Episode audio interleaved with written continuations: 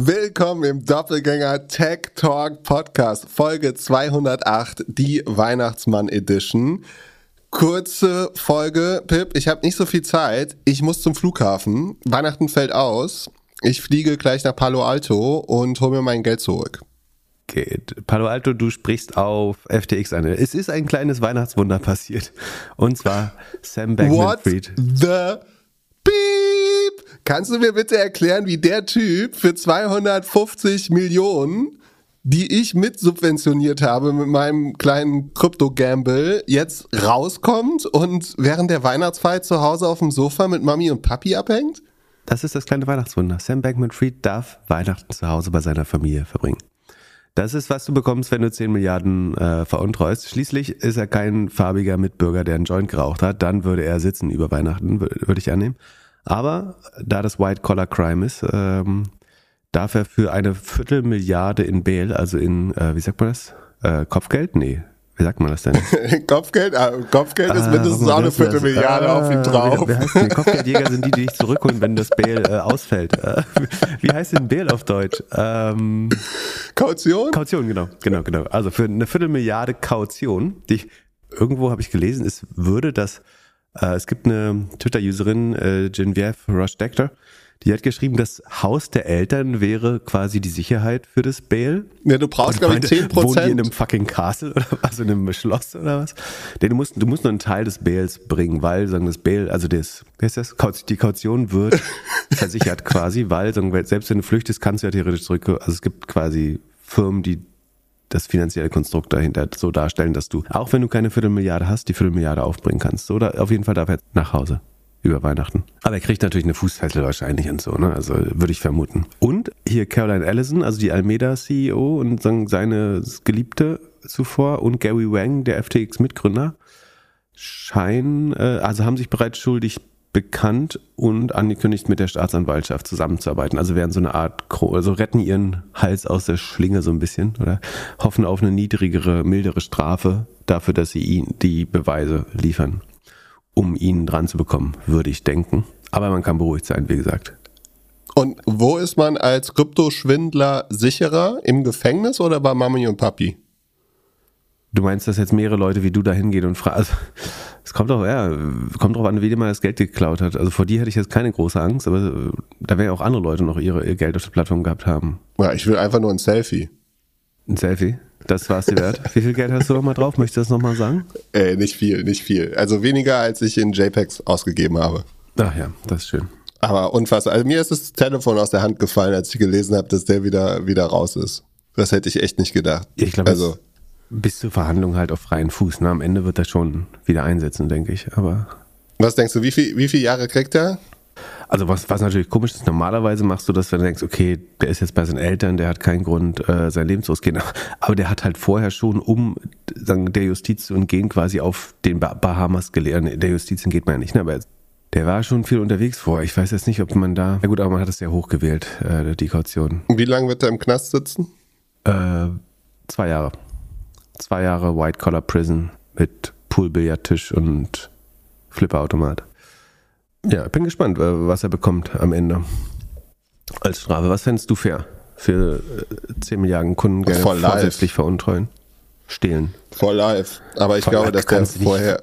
Für ein Ver Verbrechen, wo es nur um Geld geht, jemanden lebenslang in den Knast stecken. Ich glaube, dass der irgendwie verschwindet. Also ich hoffe, ihm passiert nichts, aber ich glaube, der wird irgendwie verschwinden. Ich kann mir nicht vorstellen. Ich meine, der, an den haben so viele Leute geglaubt. Wahnsinn. Ich, äh, ich hätte nicht, ich hätte gedacht, die Amerikaner werden den jetzt richtig, werden da jetzt richtig zeigen, wie sie mit Kryptoleuten umgehen und wie und machen da irgendwie ein Exempel. Die Frage ist ja, was ist abschreckender? Dass du ein Geld verlierst und der Typ nicht prosecuted wird oder schlecht prosecuted wird oder dass du Gerechtigkeit erfährst. Wenn du Gerechtigkeit erfährst oder scheinbare Gerechtigkeit, dann könnte das Gefühl entstehen, dass Krypto doch eine coole Sache ist und dass alles gut funktioniert und fast reguliert wäre. Ähm, vielleicht wäre es sogar schlauer, dir das Gefühl zu geben, ähm, das ist alles super schwer, weil das Krypto war und so. Und deswegen kriegen wir ihn gar nicht so stark dran. Und das wäre fast abschreckender für die nächste Generation an Kryptodeppen, oder? Hm, sehe ich nicht so. Du fändest es Also- abschreckender, wenn sie ihn sagen, wie jeden normalen Bankvorstand nicht äh, prosecute. Ähm, Nee, wenn sie ihn richtig, wenn er, wenn er halt einfach nicht mehr rauskommt. So, Punkt. Und wenn sie die Assets einnehmen Ja, und wenn sie irgendwie du noch tiefer nächsten- reingehen. Dann denkst du, das Re- Rechtssystem funktioniert und haust dein Geld auf die nächste Kryptobörse. naja, die müssen ja ein Und bisschen mehr der, der ist ein bisschen werden. schlauer und macht den Masterleck und flüchtet eben nach Bali oder nach Russland. Ja gut, aber der war ja vorher schon weg. Ja, irgendwie, irgendwo scheint das Geld ja hingeflossen zu sein. Und An die Trader würde- auf der Plattform im Zweifel. Ich würde also scheint er verloren zu haben. Da gibt es eine Gegenseite und die Gegenseite hat damit Geld verdient, würde man vermuten. ja, aber dann lässt man den nach Hause zu seinen Eltern, die beide irgendwie Juristen sind. Keine Ahnung. Ich, ich fand es sehr überraschend, dass das so passiert. Und es zeigt irgendwie, dass ja, es vielleicht sich gelohnt hat, dass er vorher so viel gespendet hat. Oder, oder dass sie das System besser verstehen, als wir es tun. Oder also seine Eltern oder seine Berater oder irgendwas. Aber das ja, ich Also hätte reich den, scheint zu helfen auf jeden Fall. Scheint auf jeden Fall zu helfen. Und äh, ach so, wenn wir schon über Reich reden, ähm, wir haben das Feedback bekommen, dass die Podcast-Werbung zweimal in der letzten Folge ausgespielt worden ist. Kennst du dieses Meme mit Spider-Man, also wo Spider-Man dreimal da ist und äh, immer auf den anderen zeigt? Ja. Ich, Ja, fand, so ich, fand nicht, ich habe es nicht doppelt eingelesen, das kann ich schon mal sagen. Beziehungsweise habe ich doppelt eingelesen, aber äh, trotzdem trifft mich keine Schuld. Ja, es ist auf, also es gibt bei uns drei Parteien. So, die eine ist der Hoster, also da, wo wir den Podcast hochladen. Dann gibt's den Ad-Server, da, wo wir die Werbung oder verschiedene Werbungen hochladen. Und dann gibt's Jan und mich hauptsächlich, also ich ich würde sagen mich. Und alle drei zeigen jetzt auf den anderen. Also der Ad-Server sagt, der Hoster hat den Fehler gemacht oder wir hätten eine Baked-In-Werbung gehabt, also die Werbung fest in dem Podcast drin. Ähm, der Hoster sagt, es liegt am Ad-Server oder an, an mir und ich sage, es liegt an einem von den beiden, aber nicht an mir. Mal schauen, mal schauen, wie es in dieser Folge wird. Aber eigentlich habe ich immer alles so gemacht wie immer und es scheint nicht so ganz gel gut gelaufen zu sein. Also sich aber erst, deine sich, Werbung sich erst kam sehr beschweren, gut dass an. Sam Bankman-Fried nicht verfolgt wird und, und dann sagen, du bist, wieder, du bist hier nicht schuld als Einziger. Verstehe. Genau. Da, das ist dein Gerechtigkeitsempfinden. Genau, ich, ich, zahle, ich zahle dir 5 Euro Kaution, damit ich an Weihnachten meine Ruhe habe. Du darfst Weihnachten raus. Sehr gut. Viel, vielen herzlichen Dank. Äh, Und wenn wir schon bei Weihnachten sind, äh, was für Übergänge. Wie hat dir unsere Weihnachtsfeier gefallen? Ähm, ich fand's äh, interessanter als ich gedacht hatte, so die, die Gespräche mit, den mit den Gästen. Ich würde es nicht nochmal im Sitzen auf der Couch machen. Äh, so, Ja. Das hat verschiedenste Probleme, so vom äh, Lesen des Chats bis äh, Unaufmerksamkeit. Äh, man sieht so ein bisschen ähm, teilnahmslos aus. Äh, das ist äh, hinter einem Pult oder Schreibtisch wahrscheinlich besser. Mir hat der Kamin gefehlt. Ansonsten war es fast Ich- wie immer ich- nett, aber jetzt auch nicht. Bin ja, ich Ich neige ja nicht so zu Euphorie. Also. Ja, ich äh, habe ein paar Sachen mitgenommen und gelernt. Also zum einen, äh, Westermeier kann fünfmal so lang planken wie ich. Alexander Graf ist der einzige von uns, der Twitch richtig verstanden hat. Und von Christian Röhl kann ich auf jeden Fall noch eine Menge lernen. So, das war, das war, waren die Learnings. Jetzt Dann, ich, werde werd ich langsam eifersüchtig, aber ähm, vielleicht, vielleicht möchtest du einen Podcast mit ihm machen und ich äh, darf mir jemand Neues suchen. Nee, aber ganz kurz zu Alex Graf hat ja ähm, äh, Gewinnspiele gemacht und ähm, die sich als Gewinner dieser Gewinnspiele wähnen, die mögen sich nochmal bei uns oder ihm äh, melden. Also dazu muss man diese Antworten richtig beantwortet haben und der Erste gewesen sein. Äh, und den Ort Husqvarna mit K geschrieben haben, nicht mit Q. Ähm, wenn das der Fall ist, dann äh, meldet euch nochmal, weil dann äh, habt ihr tatsächlich äh, was gewonnen bei Alex. Und dann leiten wir das weiter und dann kriegt ihr auch euren Gewinn. Ansonsten Ja. äh, gibt es demnächst eine Kassenzone-Folge, ähm, wo wir so ein bisschen auf 2023 vorausschauen, äh, wo ich zu Gast sein durfte bei Alex Graf. Ähm, das sei auch schon mal empfohlen. Genau, das war's auch schon. ja, sonst äh, Aber dann Mission noch, was hast du denn gel- gelernt bei Herrn Röhl? Dann lass jetzt die Hörer auch teilhaben. Ach so, nee, da, äh, da muss ich nochmal tiefer So einsteigen. richtig Aber, kleben äh, geblieben ist dann doch nichts. äh, ich äh, habe gelernt, da, da, dass es wohl im Gegensatz zu uns Leute gibt, die dieses Jahr auch ein bisschen Geld verdient haben. Ja, das ist schwer vorstellbar für uns natürlich, dass, man- dass man in diesem Jahr Geld verdienen konnte. Aber der, die, die Auflösung, äh, wie das Depot dieses Jahr gelaufen ist, das, das machen wir am Anfang nächsten Jahres äh, in der großen Prediction-Folge. Wir machen, kein, machen wir keine Winter. oh, Die Winterpause der anderen ist unsere Opportunity wieder. Ja, Ich habe bei vielen Hosts gehört, dass sie Pause über das neue haben und das gibt es natürlich nicht. Wir sind am Weihnachtstag für euch da. Und Silvester. Ja, für mich ist Wahnsinn. dieser Podcast Also, Pause. das ist meine. Das ist deine Pause. Na gut, du hast Familie, das ist ja so. Äh, ich habe auch Familie zu Gast. Also ich äh, werde äh, quasi mich auch damit rausreden, dass ich einen Podcast machen muss, der fünf Stunden dauert. genau. Sonst, ähm, ja, war ich schon stolz, dass wir Mission Lifeline gemacht haben dieses Jahr, um ein bisschen Revue passieren zu lassen. Die haben erzählt, ähm, wie das so gelaufen ist in, äh, mit der Ukraine und mit allen Sachen, die sie machen. Wer da jetzt Lust hat, auch nochmal was zu unterstützen, hauen wir die Links nochmal in die Show Notes. Ähm, vielleicht macht es ja Sinn, dort eine kleine Spende zu machen. Und Röhl hatte unseren Hoodie an. Auf Discord gibt es die Möglichkeit, vielleicht noch einen Hoodie zu bekommen. Das kann sein, dass wenn der Podcast gelaufen ist, dass das die Chance vorbei ist. Unsere Community haben wir ein bisschen vorgezogen, aber schaut mal äh, kurz auf Discord, falls ihr einen Hoodie haben wollt. Und etwas größer gewachsen ist. L und XL. Genau. Und ja, sonst äh, danke an, an Max, das hatte ich vergessen, von Rocket Beans. Der hat uns das Mischpult ausgeliehen, damit wir beide ein Mikro hatten. Witzige Anekdote, die du nicht Achso, das mitbekommen Setup, muss ich hast. auch das Mikro-Setup war auch scheiße, will ich nochmal sagen. ähm, also ansonsten hast du das alles ganz toll organisiert. Ich musste mich nicht kümmern und bin dementsprechend dankbar äh, und will auch nicht undankbar wirken. Aber ähm, nächstes Mal brauchen wir Ansteckmikros. Also A ist das äh, authentischer und mit, äh, aber genau, das hat nicht so gut funktioniert irgendwie. Okay, okay. Wurde äh, an mich wird, wird mitgenommen.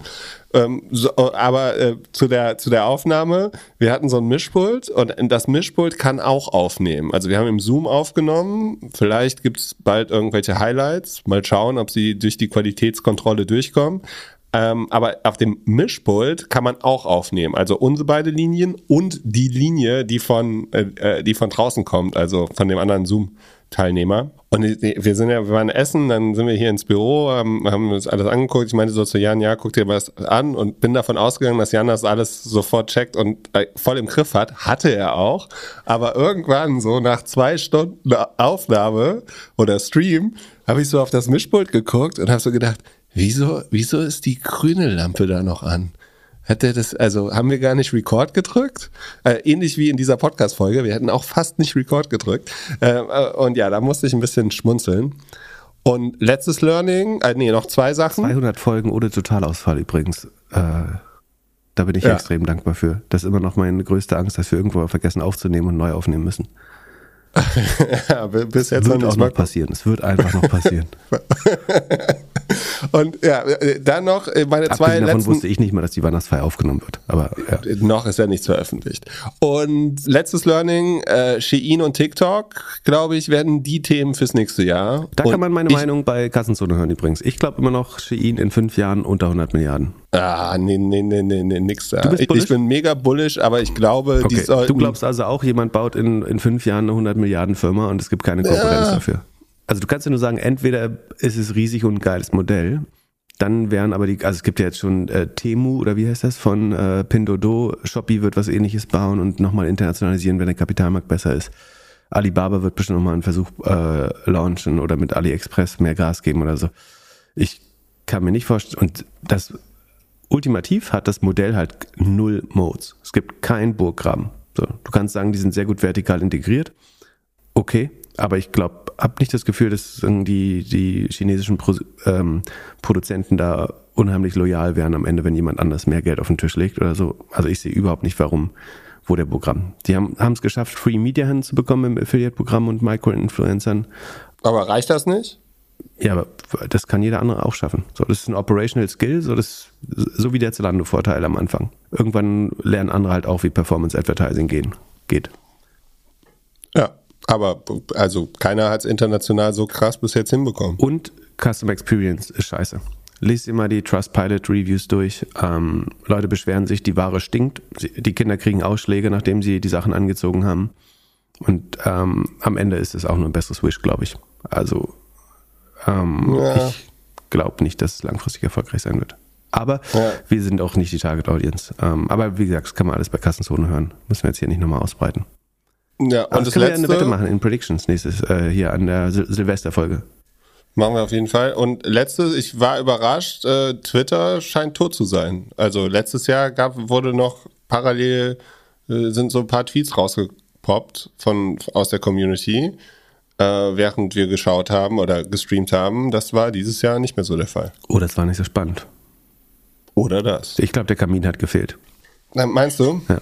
Dann äh, würde ich sagen, Elon machen wir am Ende der Folge, aber die Frage, die mit Elon anfängt, die kannst du vorlesen und Ah ja, wir, beantworten. haben, wir machen jetzt äh, öfter mal Le Leserbriefe äh, verlesen. Das ist einer äh, der besseren. Also wenn wir die verlesen, heißt es immer, da sind Argumente drin und das ist einer der besseren. Ähm, es gibt auch welche, die jetzt weniger qualifiziert sind. Da, da kann man nicht zu äh, Stellung nehmen, weil es einfach keine Argumente gibt. Aber genau, hier schreibt jemand, er, er persönlich wäre auch kein Musk-Fan äh, und habe Tesla auch ab und an geschortet, mal mehr, mal weniger Erfolg.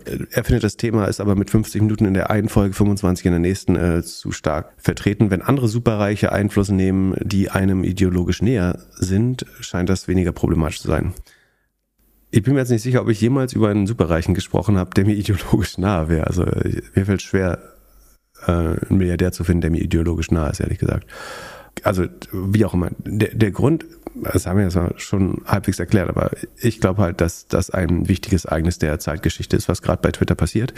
Ähm, was sich unter anderem auch darin äußert, dass ich glaube, in drei von fünf Tagesschau-Sendungen letzte Woche Elon Musk oder in der Woche davor, worum es geht, äh, auch vertreten war. Also ich, ich glaube schon, dass das relevant war. In der Woche, ob es jetzt so eine halbe Folge verdient, da kann man sicherlich ähm, geschiedener Meinung drüber sein. Aber für mich schien das unheimlich relevant. Wie gesagt, es wird jetzt nicht immer so viel Platz bekommen. Heute, heute wird es auch ganz wenig Platz bekommen zum Beispiel. Ähm, und wie gesagt, es passiert ganz am Ende, wenn überhaupt. So, aber dann ist berechtigte Kritik vom Umfang her, verstehe ich, dass es einigen Leuten äh, zu viel war. Ähm, braucht man auch gar nicht dran rum argumentieren. Ansonsten sagen, wenn es Superreiche gibt, die uns ideologisch nahestehen, wer auch immer das ist, die sich Fehlverhalten immer herschicken, dann äh, behandeln wir das äh, gern.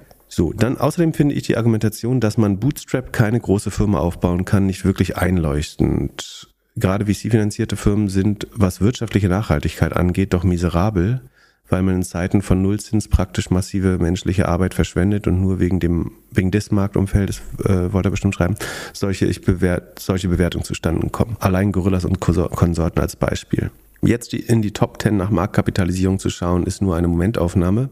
Na gut, es bringt jetzt aber auch nichts auf die auf die Lead Table von 1890 1960 äh, zu schauen. Man muss das irgendwie schon in der Gegenwart bewerten, glaube ich. Langfristige Betrachtungen oder mal über die Top 10 hinauszuschauen, zeichnen ein anderes Bild. Äh, ich glaube, über die Top 10 hinaus sieht es nicht so viel anders aus, aber ähm, als, als jemand, der selbst ein Startup von 30 auf 600 Angestellte mitgewachsen ist, in einem Startup äh, von 30 auf 600 mitgewachsen ist, habe ich da mittlerweile eine doch wesentlich weniger positive Haltung und glaube, dass diese Wachstumsvernahtheit die Welt nicht besser macht. Äh, und eher im Gegenteil, die Arbeitsmoral und das Verhältnis zwischen Arbeitgeber und Arbeitnehmer beschädigt, weil der Exit in den Vordergrund gerückt wird, à la nach mir die Sintflut. Wer mal auf Reddit liest, sieht schnell, dass gerade junge Angestellte, zu denen ich mich auch noch zähle, zunehmend das Mindset der VCs übernehmen, nämlich reine Profitmaximierung und letztlich haben sie recht. Was würdest du dazu sagen? Kann man bootstrapped was relevant Großes bauen? Ja, also Fabi hat es ja geschafft. Pepper.com, relevant groß, Abs Bootstrap. Absolut. Äh, ich glaube, Atlassian ist auch ein relativ gutes, Beispiel noch. Die haben, glaube ich, nur einmal sehr spät VC genommen. Genau, Mailchimp wäre, glaube ich, Genau. ein anderes. Ähm, also es geht schon, es dauert halt wesentlich länger. Ja, und ich meine, am Ende werden Bootstrapped ja genauso oder vielleicht sogar mehr Firmen gegründet als mit VC-Geld. Da, daran sieht man ja, dass die Erfolgsquote schon deutlich niedriger ist. Wenn man sozusagen glaubt, dass eine gewisse Größe zur Relevanz dazu gehört. Ähm, Wäre es denn sinnvoller, wenn VCs nicht immer von anderen abschauen würden? Also es gibt ja immer so Hype-Cycle, zum Beispiel Groupon. Auf meinst, einmal ob- wollen ob- alle ja, Groupon machen und dann gehen, gehen zehn VCs in zehn Groupon-Clones. Oder das gleiche war ja, jetzt mit der Fast Delivery oder sowas. Also es, es scheint ja immer so einen Fokus oder ein Thema zu geben und dann, wenn es funktioniert und einer der Top-VCs sagt, das ist das Thema, dann kommen auf einmal links und rechts irgendwie 200 Firmen, die das gleiche machen rum. Ist da, äh, also, ja. ist das positiv oder negativ für den ganzen Markt? Ja, du hast ja leider nicht BWL studiert, deswegen muss ich das erklären. Also es ist so, dass sagen wir, würde jedes Modell nur einmal gebaut werden, würden sich äh, Monopole äh, entwickeln. Das ist für die VCs und die Firmen äh, durchaus unheimlich attraktiv äh, und auch effizient.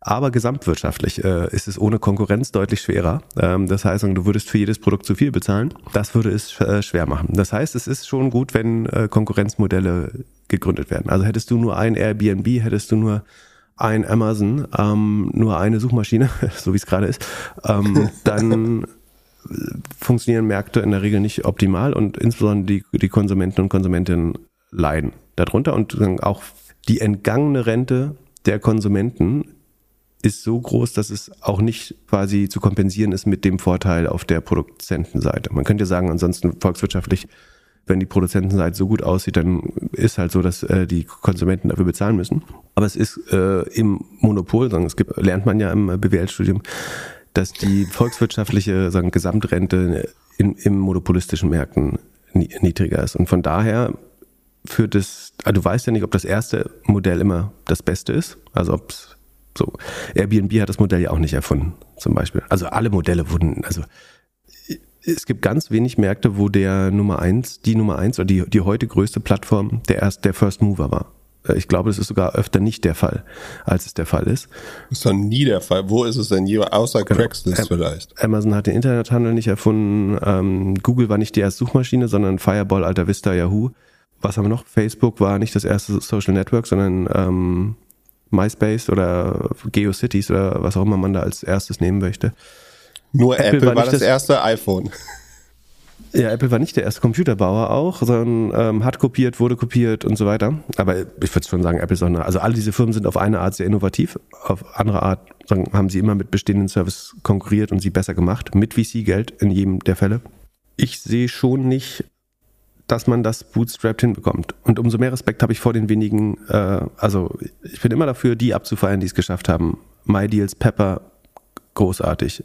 Mailchimp, Atlassian, aber es gibt wirklich wenige, deswegen sollten wir es vielleicht immer erwähnen, wenn es der Fall ist, noch mehr, aber und ist das jetzt massiv ineffizient, äh, das ganze VC-Game insgesamt betrachtet halt nicht. Für die acht Firmen, die nicht funktionieren, ist es ineffizient, könnte man sagen. Aber das Gesamtoutcome ist ja so, also VC ist, man könnte natürlich sagen, VC ist als Venture Class ja nicht profit, schlägt den Markt auf jeden Fall nicht. Ich glaube, sie ist sogar unprofitabel. Ähm, also im Vergleich zum Markt äh, und den Marktzinsen ist auf jeden Fall unprofitabel. Dann könnte man natürlich sagen, dann muss das VC-Game ja auch ineffizient sein. Aber am Ende bringt es eben doch so viel volkswirtschaftlichen Nutzen hervor, dass ich sagen würde, es ist nicht ineffizient. Das ist gar nicht so einfach. Aber in der Regel ist es schon so, dass die erfolgreichen Modelle dann eben auch die vielen, die nicht funktionieren, ähm, überkompensieren. Und äh, zur Erklärung nochmal, das Problem ist, dass viele Modelle eben erst ab einer gewissen Größe funktionieren. Das heißt, man braucht diese Vorschussfinanzierung oder wie auch immer man das nennen möchte, um erstmal ein Produkt aufzubauen und Nutzer per Marketing heran, also Marktplatz ist zum Beispiel ein super Beispiel. Es ist super schwer, einen Marktplatz aufzubauen, weil du musst beide Marktseiten mit ähm, Marktteilnehmern befüllen. Also du musst sowohl die Supplier, die Angebotsseite, als auch die Nachfrageseite, die Konsumentenseite gleichzeitig aufbauen, ähm, musst dafür Marketinggeld ausgeben. Du musst den Marktplatz, die technische Plattform dafür bauen und die muss einigermaßen gut sein, damit Leute sich darauf zurechtfinden und sie nutzen wollen. Und es ist ein Marktplatz zu bootstrappen. Gibt es einen guten gebootstrappten Marktplatz? Lollipop. ja, let's see. Genau, aber du, du brauchst einfach gewisse Skalen, also Größenvorteile. Ja, aber um, ist, um ist Craigslist nicht gebootstrapped gewesen? Ist das, kann man das als Marktplatz sehen oder ja, ist eher gelbe Seiten? Dann, äh, also es ist ja ein Rubriken- oder Classifieds-Portal, Kleinanzeigenportal. Das ist schon ein Marktplatz im weitesten Sinne, würde ich sagen. Also nach Businessmodell nicht, nach, nach Logik schon. Gut, das ist in der Zeit angefangen, wo es keine, das ist, das ist so, als wenn du jedes Forum als ein äh, Social Network bezeichnen würdest. Ein bisschen, also ja, das ist sehr groß geworden aus etwas sehr kleinem. Das hat er davon profitiert, dass es früh angefangen hat. Und es wurde ja dann komplett disruptiert durch VC-Modelle, ähm, die letztlich besser zu funktionieren scheinen. Und bei Idealo könnte man doch auch sagen, dass das fast Bootstrap war für eine Zeit. Idealo hat Business Angels gehabt am Anfang, also nicht, also auch in sagen, relevantem Umfang. Also wäre sicherlich mehr, näher dran an Bootstrapped als heutige Modelle, aber auch nicht komplett äh, Bootstrapped. Ja. Natürlich, also ich, ich bleibe dabei, dass das VC-Modell viele Schwächen hat, natürlich auch. Ähm, und das insbesondere, wenn es die Arbeitnehmer betrifft, äh, in den Firmen, wo es dann eben nicht klappt. aber insgesamt scheint es mir halt dennoch äh, effizient zu sein. So, was haben wir hier? Ähm, was man zu Recht, glaube ich, bemängeln kann, ist quasi die Fetischisierung der, der Valuation. Dass man sagt, ähm, dass diese ganzen Valuations in den letzten drei Jahren äh, Unfug waren und dass die jetzt auch künstlich hochgehen. Also die, tatsächlich sind sie jetzt, glaube ich, noch mehr Unfug als in den letzten drei Jahren. Ähm, weil man jetzt versucht, sich davon nicht zu trennen. Äh, das ist sicherlich äh, Quatsch. Wachstumsvernahtheit kann man auch drüber reden, ob äh, wir Wachstum in der Welt brauchen. Das hängt sehr nah leider am Zins äh, zusammen. Also wenn man, wir könnten auch ohne Wachstum leben, aber dann darf, kriegt niemand mehr Geld äh, für Zinsen für sein Geld oder kann sein Geld nicht ähm, vermehren. Das äh, wäre jetzt ein bisschen längeres Thema. Ähm, ich sehe noch nicht das äh, bessere Gegenmodell. Also Fakt ist, würd, würdest du bootstrappen, bräuchtest du ein Modell. Ich meine, du kannst was du noch machen kannst, ist Fremdkapital finanzierte Modelle, ne? so Immobilienvermögen kannst du sehr schnell aufbauen, mit, weil du einfach unheimlich hoch gehebelt bist. Da ist aber das Problem, dass es in einer Rezession oder bei einer Zinswende dann die Hälfte der Businesses so äh, raus, rausknallt äh, aus der Kurve. Äh, ist auch nicht so einfach, mit Fremdkapital zu wachsen. Aber die typischen Mittelständler, die das über 60 Jahre nach dem Krieg oder sagen, die schon in der Nazi-Zeit oder davor operiert haben, das wird es in Zukunft nicht mehr geben, glaube ich. Ähm, das ist, und äh, leider, man kann jetzt sagen, wir müssen da die gesamte Historie betrachten, aber wir, wir, leben halt nicht mehr in der Welt, wo das möglich ist. ist. Selbst wenn wir jetzt sagen, wir glauben nicht an das System Venture Capital, dann wird das halt ähm, in den USA, in den Golfstaaten, in äh, Südostasien oder in China passieren. Und dann wachsen wir halt so langsam, wie wir mögen. Aber wir werden versklavt werden von, dann müssen wir eine Blase machen und sagen, wir machen eine große Glaskuppel über Europa, isolieren uns, bauen hier eine nachhaltige Wirtschaft auf und äh, hören auf mit dem Welthandel. Das ist, hat wieder aber ganz andere äh, Effizienznachteile, wenn man nicht mehr handelt mit dem Rest der Welt. Von daher äh, ist es leider bestenfalls eine Utopie, dass das ginge. Aber ja, äh, ich, Fehler ich hat das da Modell auf jeden Fall, da, da bin ich auch äh, dabei. Also es ist nicht, dass VC ein perfektes Modell wäre. So, es ist aber das Effizienz opti äh, dann relativ gesehen äh, bessere auf jeden Fall. Ja, ich bin da bei dir, aber ich glaube, dass wir in den kommenden Jahren wahnsinnig viele kleinere Exits sehen. Also Bootstrap-Exits. Dadurch, dass es halt viel einfacher, viel günstiger wird, Software zu bauen und Leute halt eine gewisse kleine Nische besetzen und finden. Also eine ähnliche, ich meine, so eins der, der größten Phänomene war halt diese, eigentlich die beiden Deals, die Facebook gemacht hat mit WhatsApp und mit Instagram, wo alle gedacht haben, krass, für wie viel Geld so kleine Teams gekauft wurden. Aber die hatten halt, also die hatten VC-Geld und sie hatten mega Traktion, super Produkt. Keine Frage. Nur meine Prediction wird sein, dass sehr viele jetzt so, ja, No-Code oder kleine Teams gute Produkte bauen, mithilfe von AI zum Beispiel und es dann zu nicht den krassen Bewertungen, aber schon für, für, für alle Beteiligten zu guten Deals kommt und da halt Sachen dann gekauft werden. Und das kann dann wieder, also für, wahrscheinlich sehen wir bald so ähnlich, wie wir es gesehen haben mit, äh, ob das jetzt ein gutes Modell ist oder nicht, ist eine andere Frage, aber wie wir es gesehen haben mit diesen hier Amazon äh, Plays da, dass die zusammengekauft werden, dass halt mehr und mehr kleine Software zusammengekauft wird. Ja, und äh, da siehst du ja schon, äh, inwiefern das Modell Bootstrap ja auch eine Illusion ist, weil am Ende wirst du von großen VC äh, oder fremdkapitalfinanzierten Firmen aufgekauft. Also diese Bootstrap, also genau das, was du gerade besprochen hast, heißt ja eigentlich nur, es bootstrappen Leute, äh, Businesses und dann werden sie gekauft von Leuten, die schneller wachsen, besseres Personal haben, besseren Zugang zum Kapitalmarkt machen selber einen Exit, sozusagen das, was man hier den VC-Firmen äh, vorwirft, und werden nur Teil eines größeren Ganzen. Jetzt kannst du sagen, ja, ist das deine Definition von Relevanz, dass du gekauft wurdest von einem Razer oder Thrasio oder Seller X, bei einem Brands Group, was weiß ich, I don't know, ob das jetzt und mit dann, dem dann Unterschied, sagen, dass das Business funktioniert, bevor richtig die Kohle reingeworfen wird. Was wir, was wir in den letzten Jahren ja gesehen das haben. Das an die Wand. Mein Business hat mal funktioniert, bevor ich es dann an ein unprofitables Business verkauft habe. I don't know. Ähm, also, wie gesagt, ich habe Respekt davor, ein profitables Business aufzubauen. So, ähm, wir müssen auch jedes, jeden Monat unsere Rechnung hier zahlen. Aber das Ding ist, am Ende ist halt jemand größer und du verkaufst an den und du fütterst nur die Industrie quasi mit.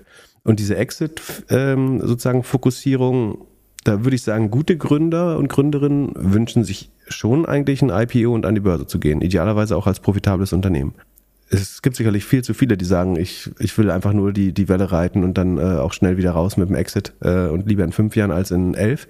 Am Ende gibt es mehr, gibt's mehr Exits von, ja, weiß ich auch nicht. Ähm, bräuchte man jetzt bessere Zahlen, aber ich glaube, es kann man auch beiden äh, vorwerfen. Also irgendjemand kauft ja die ganzen Amazon-Händler und irgendwie die ganzen kleinen Softwarebuden kauft am Ende auch jemand auf, während die das ist ganz spannend, was mit den Mittelständlern passieren wird, ähm, die ja die Nachfolgeprobleme haben letztlich. Ähm, also wer wird die kaufen? Hm. Berechtigte Kritik. Ähm, man könnte das Thema wahrscheinlich dann vielleicht mit mehr Leuten, müsste man es vielleicht nochmal differenzierter betrachten. Ich versuche schon beide Seiten zu sehen ähm, und kein Modell ist optimal. Aber ich weigere mich noch ein Plädoyer für Bootstrapping zu, zu halten. Was, aber sagen, was nicht heißt, dass andere das nicht dürfen. Also sagen, wenn, wenn Leute es mögen, äh, immer gern. Dann haben wir eine Frage von einem Gründer, der jetzt eine Runde machen möchte. Und zwar hat er einen äh, Prototypen und Investoren, die wohl investieren wollen, auf einer Bewertung von 10 Mio und 1,5 bis 2 Millionen Funding soll da reingehen, um das Produkt dann technisch wirklich zu realisieren. Und dazu vier schnelle Fragen an Pip. Wie würdest du eine Bewertung für Seed, Pre-Seed Runde finden? Also, wie stellst du fest, wie viel das Ding wert ist am Anfang? Also, er sagt ja selbst schon, dass er auf 10 Millionen dass jemand anscheinend bereit ist, auf 10 Millionen, 2 Millionen zu investieren.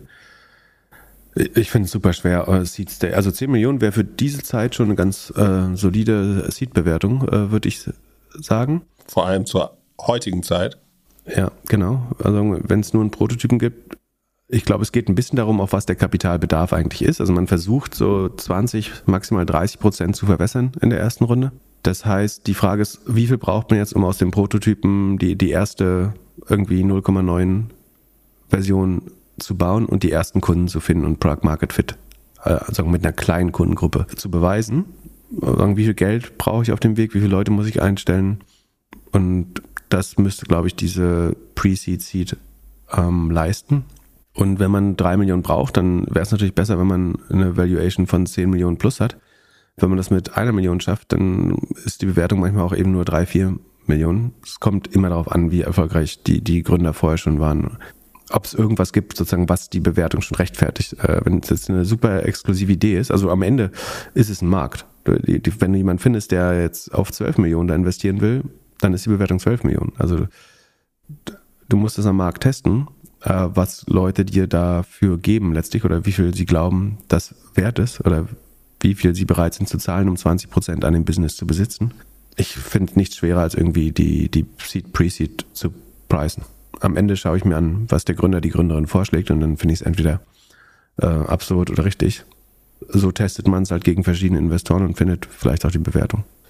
Zweite Frage, wie sieht es aus mit Liquidation Preference? Also welche Rahmenbedingungen würdest du als Gründer akzeptieren oder nicht akzeptieren? Pre-Seed Seed würde ich überhaupt, also es wären komische Angel-Investorinnen, die zu der Zeit schon über LeakPref diskutieren. Also ich würde es als Angel überhaupt keine Zeit damit verschwenden äh, in der Stufe. Also LeakPref wird viel typischer in, ich würde sagen, ab Series C, vielleicht auch B. Also wenn man im Bewertungsbereich irgendwie deutlich über 50 Millionen wäre.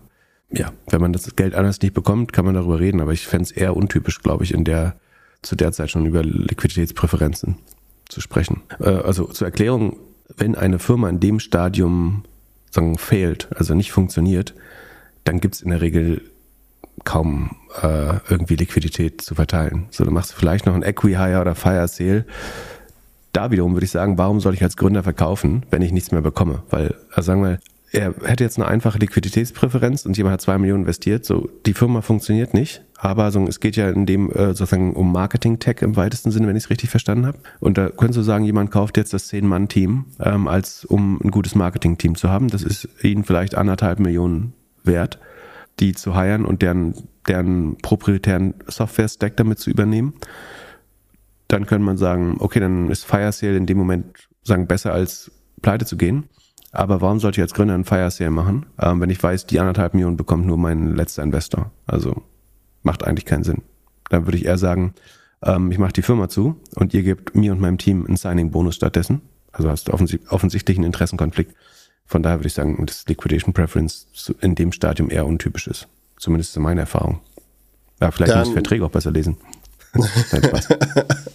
Dritte Frage. Wie werden Secondaries gehandhabt? Ab wann werden diese typischerweise von Gründern gehandelt? Beziehungsweise in welchem Ausmaß? Was muss man hier beachten? Wie würdet ihr es aus Gründerperspektive vorausschauend planen? Frage dazu von mir. Hast du schon mal in einer Pre-Seed, Seed-Runde irgendwas mit Secondaries gesehen? Also hat, hat es schon mal nee, jemand das wär, geschafft? Das, das wäre ebenfalls sehr untypisch. Also dass du sagst, so, ihr dürft bei mir investieren und ich, ich äh, kassiere euch sofort ab. Also oder ich verkaufe euch einen Teil meiner Anteile. Das genau, also de, in dem Fall jetzt die Firma, die Firma ist 10 Mio wert, äh, 2 Millionen Funding, aber eine halbe Mille geht schon mal nee, auf mein Konto. Ich, ich glaube, er schaut hier ja mehr in die Zukunft. Ich glaube, es geht gar nicht um diese Runde. Aber sagen, das wäre, ich will nicht sagen, dass das noch nie passiert wäre. Äh, gab bestimmt irgendein komisches Szenario, in dem das mal hätte passieren können. Aber es ist ja auch gar nicht so spannend, auf der Bewertung Secondaries zu verkaufen selber. Wenn du, also warum würdest du als Gründer Secondaries da verkaufen? Entweder um so ein bisschen was in trockene Tücher zu bekommen oder weil du denkst, die Valuation ist schon sehr ambitioniert, aber das würdest du ja am Anfang gar nicht machen. Ich glaube, da ist auch typischerweise auch eher so Richtung Series B, C wird es akzeptierter, das zu machen. Man gesteht es den Gründern und Gründerinnen zu, weil man glaubt, dass wenn die vielleicht eine halbe Million, eine Million rausnehmen, um sich ihre Wohnung zu kaufen und eine grundlegende Altersvorsorge äh, damit vorzunehmen, dass es vielleicht im Kopf hilft, Zeit im Job zu verbringen, wenn man viele, also wenn wirtschaftliche Nöte, sagen grundlegende Nöte verschwinden aus dem Leben, ist es noch einfacher, viel Risiko im Job einzugehen. Und man braucht es für Wagniskapital ja, dass die, die Gründer risikoaffin bleiben. Das ist eigentlich der Grund, warum man Secondaries typischerweise erlaubt. Der zweite Grund ist, wenn der Gründer genug Verhandlungsmacht hat, dann kannst du natürlich auch sagen, er hat einen Investor gefunden, der ihm das einräumt, dann kann er es eben durchsetzen. Aber in der Phase muss man nicht darüber nachdenken. Also sich damit zu beschäftigen ist sicherlich nicht falsch, prinzipiell, aber in der Phase noch nicht wirklich wichtig. Und letzte Frage. Wie würdet ihr ein Tech-Team aufbauen, beziehungsweise in der Frühphase technisch das Produkt realisieren? Ähm, einen technologieaffinen Co-Founder, Founderin finden, würde ich sagen.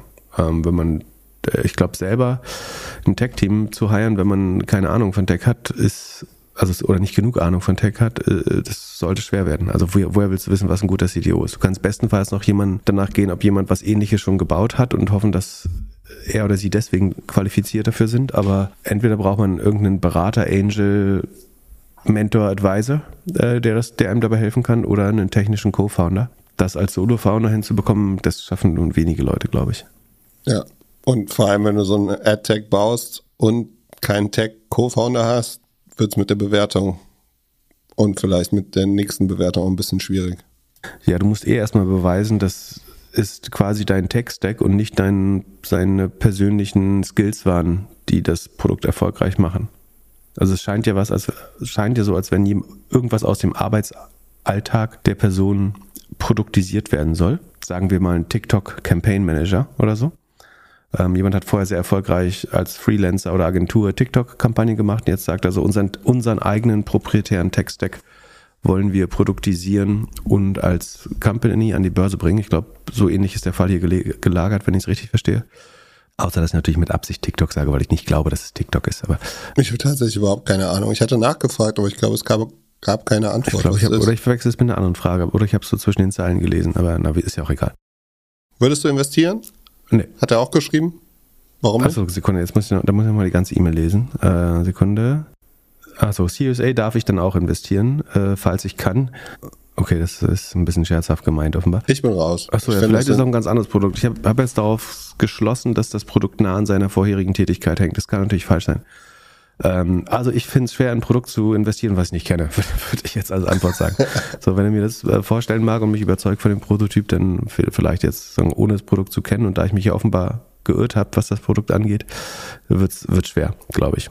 Ich finde, wenn zwei von vier Fragen darum gehen, äh, selbst das Geld damit zu machen, dann ist mir das nicht irgendwie Also ist mir nicht nah genug am, Pro am Problem lösen, sondern eher zu nah am Geld verdienen. Das ist auch eine sehr gute ähm, Sicht darauf zu schauen. Hast du recht. So, apropos Geld, Geld versus Gutes in der Welt. Du antwortest zuerst, deswegen stelle ich mal die Frage. Ähm, in einer der letzten Folgen habt ihr über eure Investorenmarke äh, in Anführungsstrichen gesprochen, also sozusagen die, die Brand, die man im Investorenmarkt äh, hätte. Frage, mit Lolliput macht ihr eurem gemeinsamen Investment Passion Fruit Konkurrenz? Haltet ihr das für ein positives, wünschenswertes Verhalten eines Investoren? Das hinterfragt hier jemand. Also, erstmal so ein bisschen zur Richtigstellung. Passion Fruit hat eine Finanzierungsrunde gemacht, Dezember 2021, drei Millionen Pre-Seed eingenommen. Pip und ich sind investiert als Angel, nicht als Broke Angel, sondern als Angel. Also wir arbeiten mit denen nicht, sondern sind vielleicht maximal mal in einem Call gewesen. Lollipod ist 100% die Firma von Philipp Krote und mir. Pip hat damit nichts zu tun. Es gibt keine Investoren, keine Business Angel, auch keine Mitarbeiter. Wie ich auf Lollipod gekommen bin, geht schon ein bisschen zurück. Ich habe tatsächlich jetzt die Tage mal noch so ein bisschen in der Vergangenheit geschaut. Und zwar, Krote war Berater und hat ähm, gesehen, wie B2C-Brands Influencer-Marketing machen und wie sie vor allem messen, wie Influencer funktioniert. Moment, kommt jetzt die Story, die jeder Gründer, der was kopiert hat, erzählt, dass er vor zwei Jahren mit jemandem schon darüber geredet hat? Da brauchst du schon eine bessere Begründung. Also, er hat das gemacht und wir haben damals 44, äh, Folge 44 über Facebook gesprochen und daraufhin hatte ich äh, Quote also. angehauen und meinte so, hey, eigentlich braucht man doch so ein Influencer-BI-Ding für Podcast-Werbung. So, weiter, dann geht's weiter mit, mit äh, Yocast. Äh, an dem Thema habe ich ja damals gearbeitet. Und irgendwann, als wir angefangen haben, Anfang des Jahres Podcast-Werbung zu machen und Yocast mehr und mehr zu Ende gegangen ist, habe ich halt weiter überlegt, was man sonst noch so machen könnte. Und da war der Punkt irgendwann so, Tinder meets Affluence, also das Matching zwischen Brands und Podcastern und das Messen davon. So, und wenn man jetzt das vergleicht mit Passion Fruit, Passion Fruit baut eine Plattform für Creator.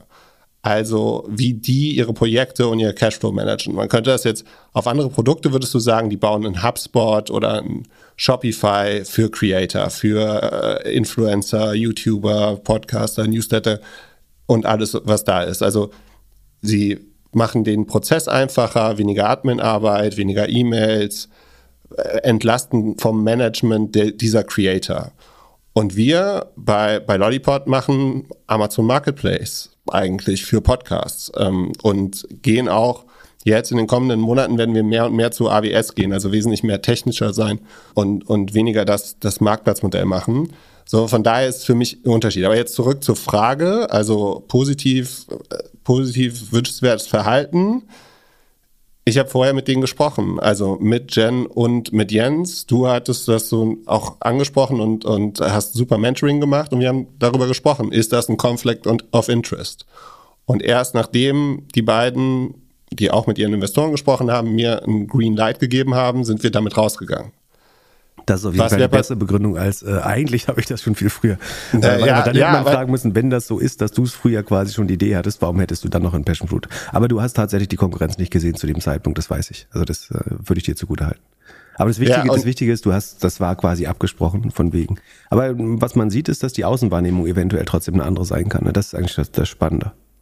So, es geht ja um die Brand. Ja. Genau, da, da ist das Spannende. Das war jetzt die erste Frage. So, Passion Fruit ist seit einem Jahr live. Wir sind, glaube ich, seit April oder so live.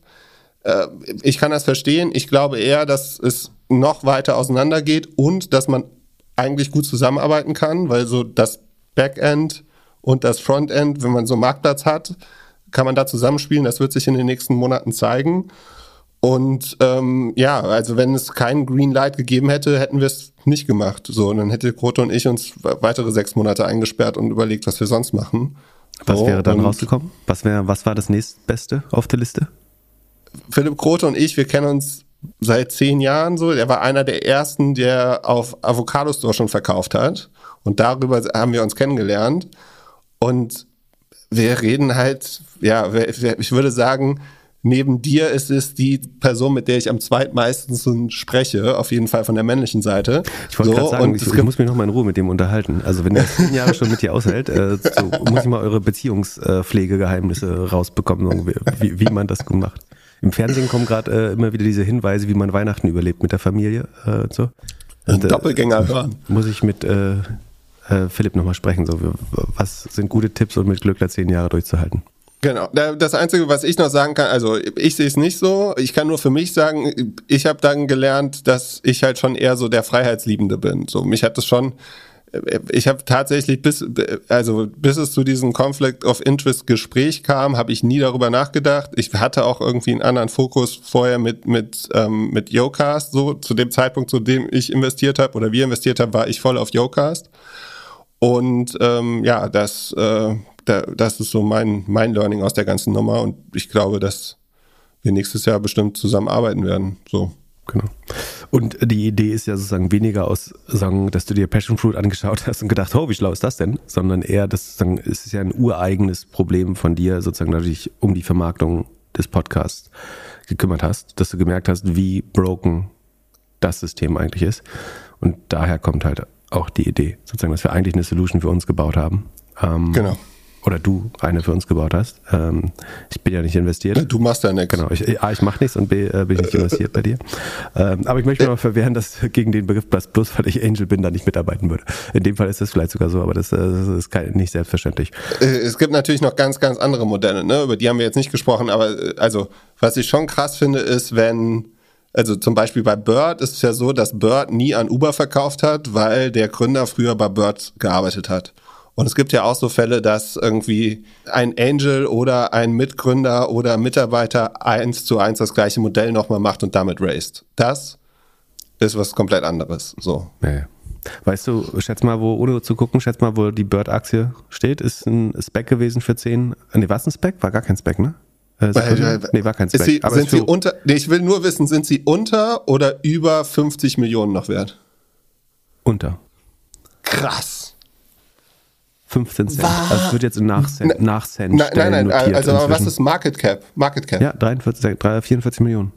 15 no. Cent. Penny Stock. Und wann ist David Sachs raus?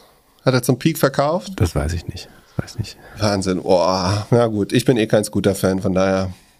Ich weiß nicht, was passiert. du gegen Scooter hast, aber. Stehen nur im Weg. Sind viel zu gefährlich. Wie, deine Fahrräder stehen genauso im Weg. Am meisten im Weg stehen Geländewagen. Na, so, komm, mach Schluss, ich muss auf den Golfplatz. Du musst auf den Golf. Gehst du Weihnachten golfen?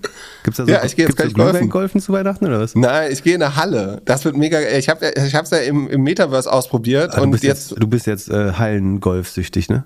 Ja, Ach, also ich bin noch nicht süchtig, aber ich glaube, ich werde es. Okay, gut, dann, äh, dann machen wir das hier schnell, damit du schnell zum Golfplatz kannst, zur Golfhalle äh, kannst.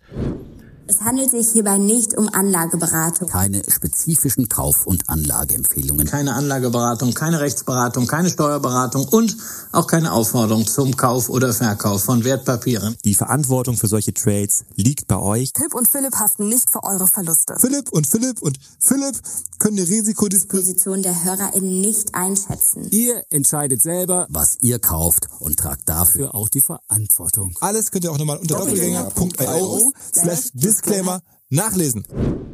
Äh, wir machen heute mehr Hörerfragen. So, das ist äh, unser, unser Weihnachtsgeschenk äh, oder euer, wie, wie ihr, nachdem wie man sieht. Wie entscheidet ihr, in was ihr investieren möchtet? Stichwort nachhaltige ETFs oder auch einzelne Unternehmen. Kurzer Gewissenswerteabgleich, lange Recherche oder schließt sich investieren und ethisch korrektes Handeln eigentlich per se sogar aus? Jetzt ethisch korrekt ist, ist ja nicht, nicht so leicht zu, also was jetzt ethisch korrekt ist, ist ja nicht so leicht zu greifen. Daher bitte eher auf euch persönlich bezogen. Ich glaube, äh, der letzte Satz ist wichtig. So, ich, man kann das sowieso nur auf sich persönlich zu beziehen. Also ich sagen, möchte niemandem vorschreiben, wie er oder sie investieren möchte. Äh, ich habe natürlich eine Meinung zu Firmen und sagen, die betrifft aber hauptsächlich mich selbst. Und ich habe auch Wünsche, dass mehr Leute es so sehen, aber ich schreibe niemandem vor, wo er investieren kann. Ich glaube, möchtest du, äh, hast du eine Meinung dazu? Möchtest du das beantworten? Ja, also äh, ich habe eigentlich eine klare Regel. Ich investiere gerne in nachhaltige Sachen, wenn ich das Gefühl habe, sie sind A, wirklich nachhaltig und B, machen keine Crowdfunding. Also so wie Louis Vuitton zum Beispiel oder Farfetch. Genau. Mhm. Okay, nein, na, nein, aber also bei, bei Avocado Store war es so, dass ich 2012 irgendwann Nachhaltigkeit nicht mehr hören konnte, weil so viel Buzzword in meiner Bubble schon war. So, und jetzt ist es halt einfach noch viel, viel, viel krasser als damals. Und Ja, es ist halt, hier, es steht halt Ja, überall drauf und es ist, ja, Du bist ja, schuld dran, weil alle Firmen Meinst müssen du? jetzt nachhaltig tun, weil du Ökofaschist äh, das durchgesetzt hast.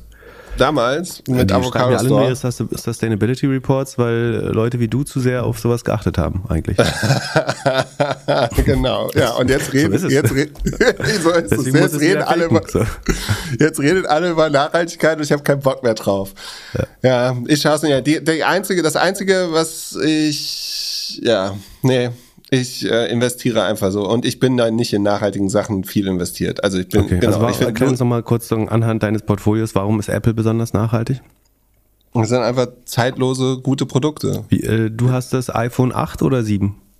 äh, 13. Aber ich kann es auch wieder gut verkaufen. Ich habe meine ganzen Apple-Produkte jetzt verkauft wieder. Also alle, ich habe alle Hardware, die ich nicht mehr brauche, verkauft und äh, gut verkauft. Und äh, LVMH, das ist ein, ein äh, ist es da eher der Alkoholteil, der dich so denkt, das ist äh, gesellschaftlich äh, verantwortlich und nachhaltig, oder ist es eher Nee, Luxusmode, ich glaube die man definitionsgemäß nach einer Saison wegschmeißen kann? Nee, es sind einfach Handtaschen, Handtaschen, die, Lederhandtaschen die du aus Tierhäuten, das ist was die du du geil findest an. LVMH. Ne, sind aber also es sind halt äh, also ist ja ist ja das Gegenteil von Fast Fashion auf jeden Fall in, so. bei, bei manchen Produkten. Mode. Nicht Mode, sondern halt Luxussachen. Die werden ja haben ja auch einen krassen Secondary Market. Okay. Die halten länger als als äh, als halten als länger, haben vor, allem, haben, haben vor allem sehr, sehr lange einen hohen Wert und ähm, werden wieder verkauft. Oder gehalten oder vererbt. Okay, gut. Ich, würde sagen, das unnachhaltigste Business, in dem ich investiert bin, ist wahrscheinlich Amazon, die aber auch immer wieder versuchen, sich grün darzustellen.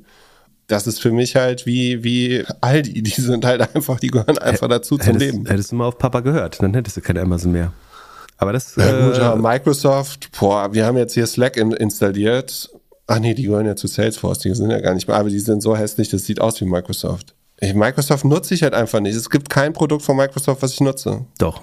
Welches? Die merkst du nicht, weil viel, viel der? Software, die du nutzt, läuft, läuft auf Azure. Ja, nur weil die irgendwie die Discounts geben. Weil, welches Produkt nutzt du? Das Einzige, was ich nutze, ist LinkedIn. Und das Eben. wird gerade so zu Ich Facebook, nutze- dass ich keinen Bock mehr drauf habe. Kannst du, können wir, machen wir in der, in der Prediction-Folge die Top 10 äh, besten äh, LinkedIn-Influencer? Agenturen. Ähm, mal sehen. Du, du darfst äh, ja an, wie immer an der Agenda mitwerkeln. Gut, ihr könnt uns auch E-Mails schreiben an podcast.doppelgänger.io.